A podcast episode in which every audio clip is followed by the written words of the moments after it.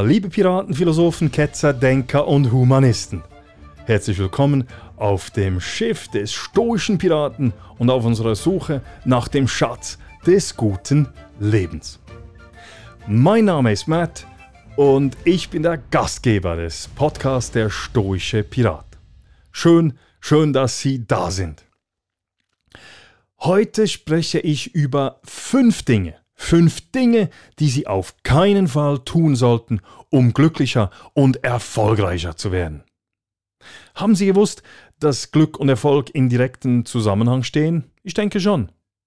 Viele Menschen sind der Meinung, dass mit dem Erfolg auch das Glück kommt. Je erfolgreicher wir sind, desto zufriedener werden wir. Erst Erfolg, dann das Glück. So der Glaubenssatz. Das einzige Problem aber ist, dass diese Formel nicht stimmt. Nicht nur stimmt sie nicht, sie ist sogar verkehrt. Doch bevor ich jetzt aber über die fünf Dinge spreche, die uns helfen, glücklicher und somit auch erfolgreicher zu werden, hier einige Angaben in eigener Sache.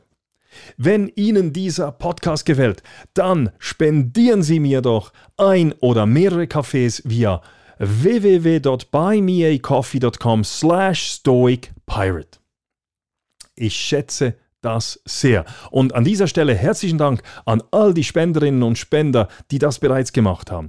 Dies ist extrem motivierend, also herzlichen Dank. Den Link zum Kaffeespenden finden Sie auch auf meiner Webseite www.müllermatthias.ch. Müller UE geschrieben, Matthias mit T und H. Dort auf dieser Webseite finden Sie auch das Transkript dieser 48. Folge des Podcasts Der stoische Pirat. Ebenfalls finden Sie dort all die Quellenangaben und die weiterführenden Links zum, zum heutigen Thema. Sie können den stoischen Piraten übrigens auch auf YouTube anschauen. Einfach der stoische Pirat in die Suchmaschine eingeben. Wäre auch toll, wenn Sie es abonnieren, die, die Playlist. Wenn auch, was auch mega cool ist, ist, wenn Sie den Podcast auf Apple Podcast und Spotify abonnieren und wenn möglich mit 5 Sternen bewerten. Wenn er Ihnen nicht gefällt, dann lassen Sie es einfach sein. Auch freue ich mich über Feedback.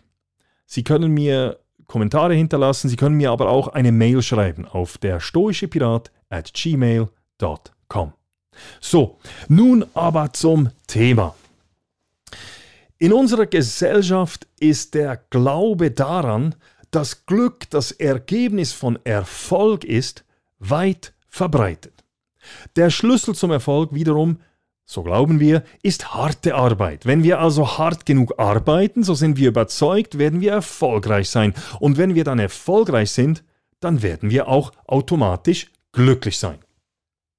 Dieses Glaubensmuster bildet die Grundlage für den wichtigsten Motivator in unserer Gesellschaft, dem Streben nach Erfolg in der Hoffnung, Glück und Zufriedenheit zu finden. Wir strengen uns an, das Umsatzziel zu erreichen, um eine Gehaltserhöhung oder einen Bonus als Belohnung zu erhalten, weil wir überzeugt sind, dass wir nach Erhalt dieser Belohnung dann glücklicher sein werden. Wir tun alles in unserer Macht Stehende, um die Karriereleiter hinaufzusteigen, um einen höheren Grad zu erreichen, um in ein prestigeträchtiges Amt gewählt zu werden, weil wir glauben, dass wir in der Folge mit Glück und Zufriedenheit belohnt werden. Erst der Erfolg, dann das Glück, so die Devise. Das einzige Problem aber ist, dass diese Formel nicht stimmt. Wenn Erfolg nämlich glücklich machen würde, dann müsste jeder Angestellte, der befördert worden ist, jede Arbeitssuchende, die eine Zusage erhalten hat, und jeder und jede, die jemals ein Ziel erreicht hat, glücklich sein. Dem ist aber nicht so, das wissen Sie selber. Wir empfinden nach einem Erfolg zwar kurzfristig einen Glücksschub, dieser hält aber bei weitem nicht so lange an und ist meist weniger intensiv, als wir uns das vorgestellt haben. Die meisten von uns haben diese Erfahrung in ihrem Leben schon gemacht. Man erklärt dieses Phänomen mit dem Begriff der hedonistischen Tretmühle oder der hedonistischen Anpassung. Gemäß dieser Theorie kehren wir Menschen immer wieder zu unserem Grundniveau der Zufriedenheit zurück, unabhängig davon, ob wir ein Ziel erreicht haben oder eine Niederlage erlitten haben. In meinem Podcast mit dem Titel Den Fluch der hedonistischen Tretmühle loswerden beschreibe ich dieses Phänomen detailliert. Sie finden den Link auch auf meiner Webseite. Eigentlich kann man sagen, dass mit jedem Sieg, mit jedem Erfolg unsere Erfolgsziele immer etwas weiter hinausgeschoben werden. So, dass das Glück zunehmend in weite Ferne rückt. Nun, wir wissen nun also, dass Erfolg uns nicht nachhaltig zu glücklicheren Menschen werden lässt. Was jetzt aber noch wichtiger ist als diese Erkenntnis, ist die Tatsache, dass es gerade umgekehrt ist. Weitreichende Forschungen auf dem Gebiet der positiven Psychologie und der Neurowissenschaften konnten nämlich eindeutig, eindeutig beweisen, dass die Beziehung zwischen Erfolg und Glück genau andersherum funktioniert. Glück ist gemäß heutigen psychologischen Erkenntnissen nicht das Resultat, sondern die Vorstufe zum Erfolg. Zufriedenheit, Glücksgefühl und Optimismus fördern Leistung und Erfolg. Kurz, wer glücklich ist, ist erfolgreich. Aus dieser Erkenntnis können wir ableiten, dass wir als Individuen, aber auch unsere Teammitglieder und Mitarbeitenden möglichst zufrieden und glücklich sein sollten, um erfolgreich zu sein. Nun ist es aber auch so, dass nicht alle Menschen das gleiche Potenzial haben, um glücklich zu sein. Gemäß dem weltberühmten Psychologen Martin Seligman dem Godfather der positiven Psychologie spielt der Charakter eines Menschen die absolut wichtigste Rolle dabei, ob jemand eher optimistisch ist oder eben nicht. Nichtsdestotrotz können wir Maßnahmen ergreifen, damit wir unabhängig von unserem Charakter und unabhängig von unserer Persönlichkeit etwas zufriedener und somit auch erfolgreicher werden. Folgen nun fünf wissenschaftlich belegte Möglichkeiten, um glücklicher zu werden. Erstens körperliche Bewegung. In einer Studie aus dem Jahre 2000, welche Sean Aker in seinem hervorragenden Buch The Happiness Advantage zitiert, konnte Erstaunliches nachgewiesen werden. Drei Gruppen depressiver Patienten wurden unterschiedlichen Bewältigungsstrategien zugewiesen. Eine Gruppe nahm Antidepressiva ein, eine Gruppe trieb dreimal wöchentlich 45 Minuten lang Sport und eine Gruppe machte eine Kombination aus beidem. Nach vier Monaten zeigten alle drei Gruppen ähnliche Verbesserungen ihres Glücksgefühls, ihrer Zufriedenheit. Alleine die Tatsache, dass sich Bewegung als ebenso hilfreich erwies wie Antidepressiva, ist schon bemerkenswert. Aber die Story ist hier noch nicht zu Ende. Die, Gru die Gruppen wurden nämlich sechs Monate später noch einmal untersucht. Von denjenigen, die nur die Medikamente eingenommen hatten, waren nun 38% wieder in eine Depression abgerutscht. Diejenigen, die in der Kombinationsgruppe waren, erging es etwas besser mit einer Rückfallquote von 31%. Die größte Überraschung kam jedoch von der Sportgruppe. Ihre Rückfallquote lag bei nur 9%. Kurz gesagt, körperliche Aktivität ist nicht nur ein unglaublich starker Stimmungsheber, sondern auch ein nachhaltiger. Man muss nicht depressiv sein, um von körperlicher Bewegung zu profitieren. Bewegung hilft bei der Entspannung, steigert die Gehirnleistung und verbessert das Selbstbild und somit auch das Selbstwertgefühl. Eine Studie, die 2012 im Journal of Health Psychology publiziert wurde, ergab, dass Menschen, die Sport treiben, sich in ihrem Körper wohler fühlen, also zufriedener sind. Auch wenn sie keine körperlichen Veränderungen aufgrund der sportlichen Tätigkeit feststellen konnten. Auch wenn die Menschen keine Resultate sehen, zum Beispiel nicht abgenommen haben, sind sie trotzdem zufriedener. In einer Studie in der Studie wurde Körperform, Körpergewicht und Körperbild bei 16 Männern und 18 Frauen vor und nach jeweils 6 mal 40 Minuten Sport und 6 mal 40 Minuten Lesen untersucht. Unter beiden Bedingungen veränderte sich das Körpergewicht und die Körperform nicht. Verschiedene Aspekte des eigenen Körperbildes, des Body Image verbesserte, verbesserte sich jedoch nach dem Training im Vergleich zu vorher signifikant. Das heißt, die Menschen, welche Sport treiben, haben ein positiveres Selbstbild und sind somit zufriedener und wie wir es bereits wissen, somit auch erfolgreicher. Auch bewegen also bewegen Sie sich regelmäßig. Gehen Sie ins Fitnesscenter, spazieren Sie, gehen Sie Radfahren oder joggen.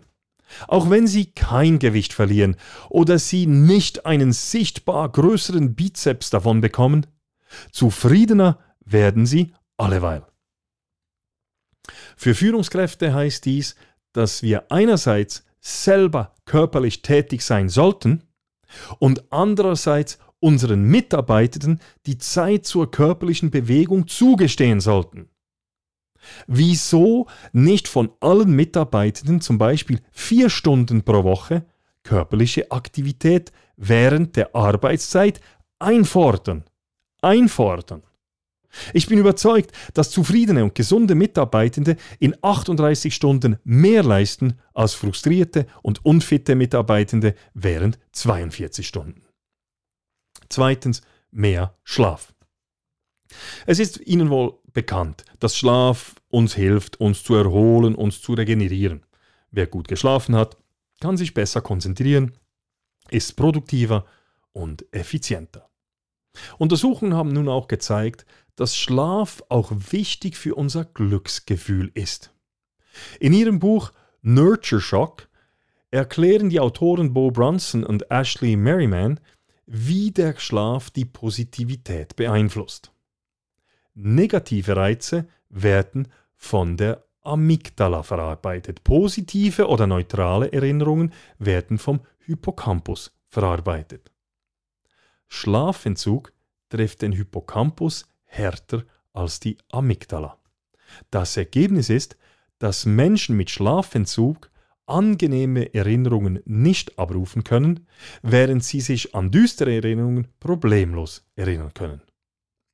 Dies erklärt dann auch, weshalb wir eher schlecht gelaunt und reizbar sind, wenn wir übermüdet sind. In einem Experiment des englischen Neurowissenschaftler Matthew Walker versuchten College-Studenten unter Schlafentzug sich eine Liste von Wörtern zu merken. Sie konnten sich an 81% der Wörter mit einer negativen Konnotation wie Krebs, Krankheit, Tod usw. So erinnern. Aber sie konnten sich nur an 31% der Wörter mit einer positiven oder neutralen Konnotation erinnern, wie zum Beispiel Sonnenschein, Blumen oder Korb. In einer weiteren Studie zusammen mit Nina Guyar testete Walker, welchen Einfluss Schlaf auf die Fähigkeit hat, die Emotionen anderer Menschen zu deuten. Die Versuchsteilnehmenden mussten auf einem, einen Computerbildschirm blicken, auf dem ein Gesicht zu sehen war, das einen ängstlichen, traurigen, wütenden oder glücklichen Gesichtsausdruck in verschiedenen Intensitäten zeigte. Die Aufgabe bestand nun darin, die Intensität jeder Darstellung des Gesichts zu bewerten. Zum Beispiel von neutral bis extrem wütend, extrem ängstlich, extrem glücklich, extrem traurig und so weiter. Der Test wurde zweimal gemacht, einmal am Mittag und einmal am Abend. Eine Gruppe wurde angehalten, am Nachmittag ein 90-minütiges Nickerchen zu machen. Die andere Gruppe musste ganz normal weiterarbeiten. Die ausgeruhte Gruppe bewertete die erkannten Emotionen beim zweiten Test am Abend klar positiver als die andere Gruppe. Je müder ein Mensch ist, desto negativer beurteilt er die Stimmungslage anderer Menschen. Das wiederum bedeutet, dass müde Menschen schlechter sind bei der Pflege zwischenmenschlicher Beziehungen, man kommuniziert und kooperiert negativer als in ausgeruhtem Zustand, weil wir die anderen Menschen als negativer wahrnehmen. Weiter konnte auch festgestellt werden, dass diejenige Gruppe, welche einen Mittagsschlaf machen konnte, generell am Abend eine positivere Stimmung hatte als am Mittag. Bei der Gruppe, welche ohne Pause normal ihrer Arbeit nachgegangen war, hatte sich die Stimmung gegenüber dem Mittag signifikant verschlechtert. Je mehr wir also schlafen, desto weniger empfindlich für negative Emotionen sind wir. Vor allem, vor allem Führungskräfte sollten sich dies zu Herzen nehmen. Es ist kein Gütesiegel, wenn man vom Morgen früh bis in die Nacht hinein arbeitet, außer sie wollen unbedingt ihrer Unternehmung Schaden zufügen, denn zu wenig Schlaf ist schädlich für den Erfolg. Mit diesem Wissen sollten wir auch zum Beispiel Mitarbeiter oder Kundengespräche oder Sitzungen eher am Vormittag durchführen, führen, beziehungsweise so planen, dass wir vermeiden können, dass wir oder auch die Teilnehmenden übermüdet sind. In diesem Zusammenhang spielt auch das Homeoffice eine ganz wichtige Rolle.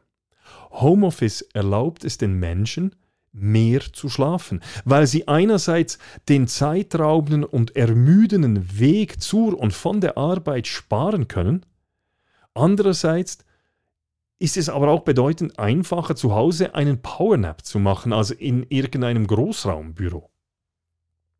Drittens, verbringen Sie mehr Zeit mit Freunden und Familie. Bonnie Ware, eine australische Palliativpflegerin, die Sterbende in ihren letzten Tagen begleitet hat, hat in ihrem Buch The Top 5 Regrets of the Dying äh, festgehalten, was sterbende Menschen rückblickend am meisten bereuen.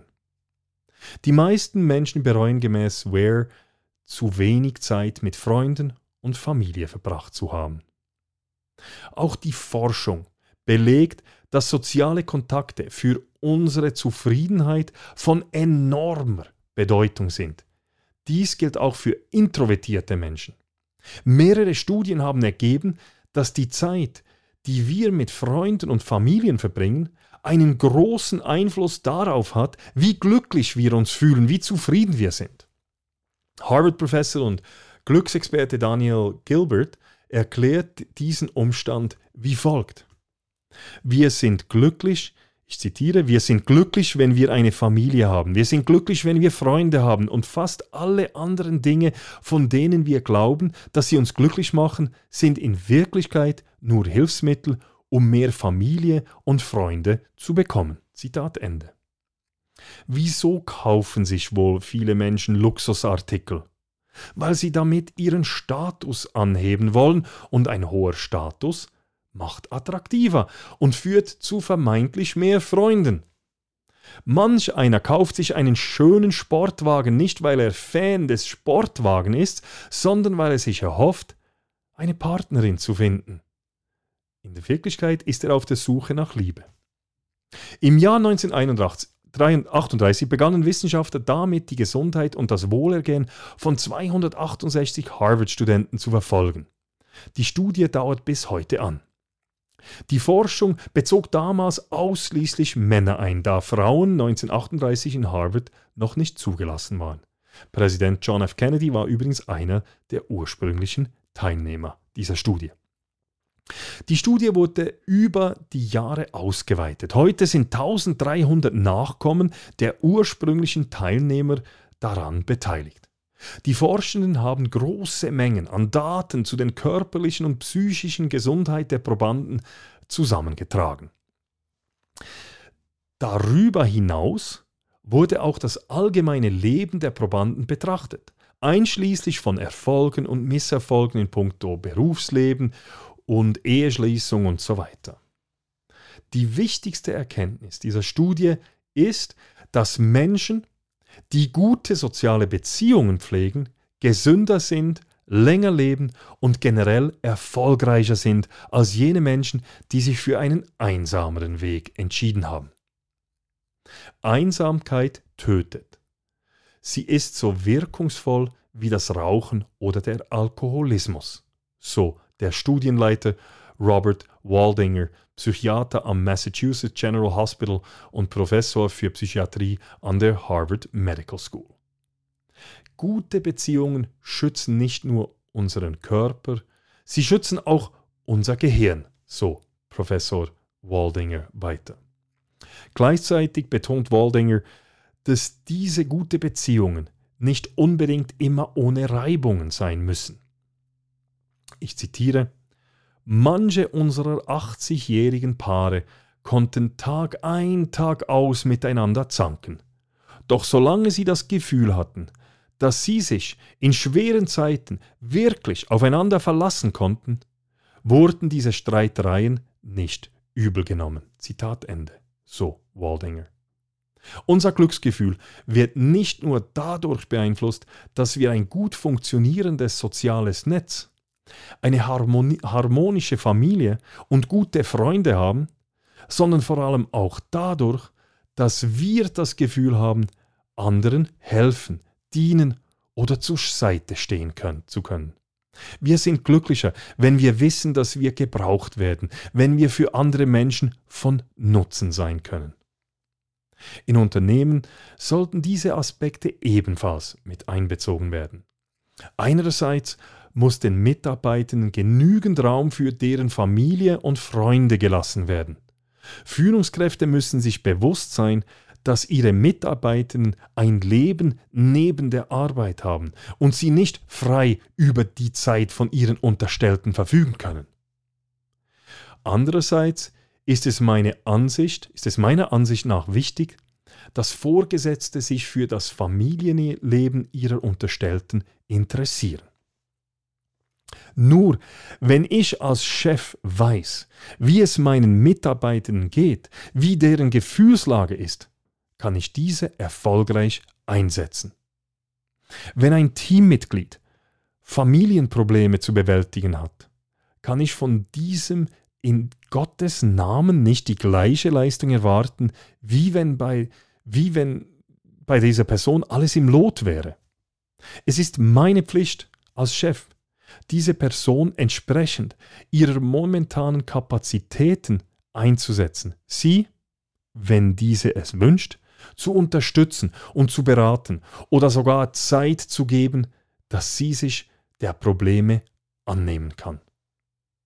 Für den Erfolg der Unternehmung ist es förderlicher, und da bin ich fest davon überzeugt, wenn sich die Person vorerst um ihre Probleme kümmert, statt halbpatzige oder gar schlechte Arbeit in der Firma zu leisten. Kommt hinzu, dass ein solch empathischer Approach durch die Mitarbeitenden sehr geschätzt und mittelfristig definitiv sogar auch honoriert wird. Viertens, ehrenamtliche Tätigkeiten. In einer Studie, die 2021 im Journal of Happiness Studies veröffentlicht wurde, untersuchten Forscher die Daten von fast 70.000 Personen aus Großbritannien. Die Teilnehmenden beantworteten Fragen zu ihrer freiwilligen Tätigkeiten und ihrer psychischen Gesundheit einschließlich ihres Leidensdrucks und ihres Funktionierens im täglichen Leben. Die Befragung fanden alle zwei Jahre von 1996 bis 2014 statt. Im Vergleich zu Menschen, die sich nicht ehrenamtlich engagierten, waren Menschen, die freiwilligen Arbeit leisteten, zufriedener und schätzten ihren allgemeinen Gesundheitszustand als besser ein. Außerdem stellten die Forscher fest, dass Menschen, die sich häufig ehrenamtlich engagieren, auch persönlich einen größeren Nutzen daraus zogen. So berichteten diejenigen, die sich mindestens einmal im Monat freiwillig engagierten, über eine bessere psychische Gesundheit als jene, die selten oder gar nie freiwillig tätig waren. Es stellt sich nun die Frage, warum die Freiwilligenarbeit gut für die psychische Gesundheit ist. Nach Ansicht von Ricky Lawton, stellvertretender Direktor bei Symmetrica Research Consultancy und Hauptautor der Studie, ist wahrscheinlich eine Kombination von verschiedenen Faktoren dafür verantwortlich. Erstens scheint Freiwilligenarbeit intrinsisch lohnenswert zu sein.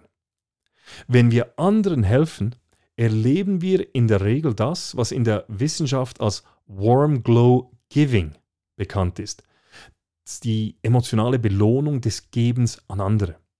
Zweitens trägt die Freiwilligentätigkeit wahrscheinlich dazu bei, das Gefühl der sozialen Verbundenheit zu stärken.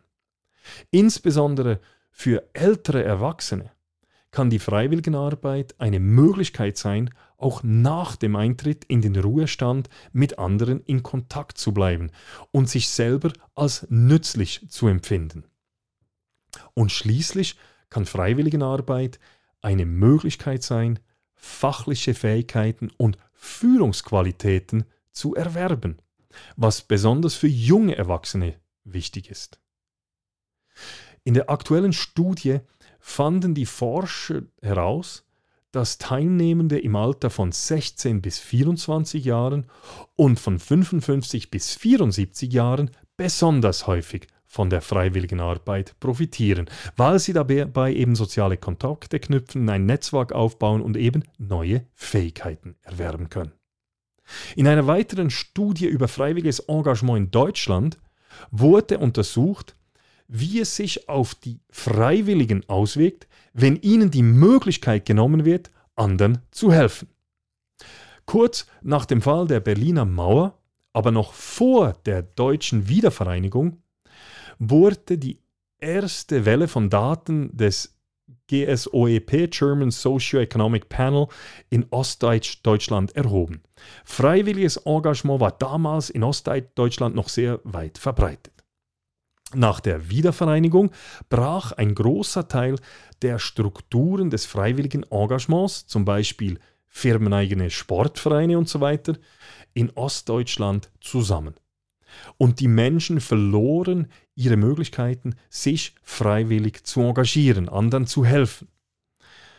Ein Vergleich des Ver der Veränderung des subjektiven Wohlempfindens dieser Personen mit dem der Kontrollgruppe, deren freiwilligen Status sich nicht verändert hatte, stützt die Hypothese, dass Freiwilligentätigkeit zu einer höheren Lebenszufriedenheit führt.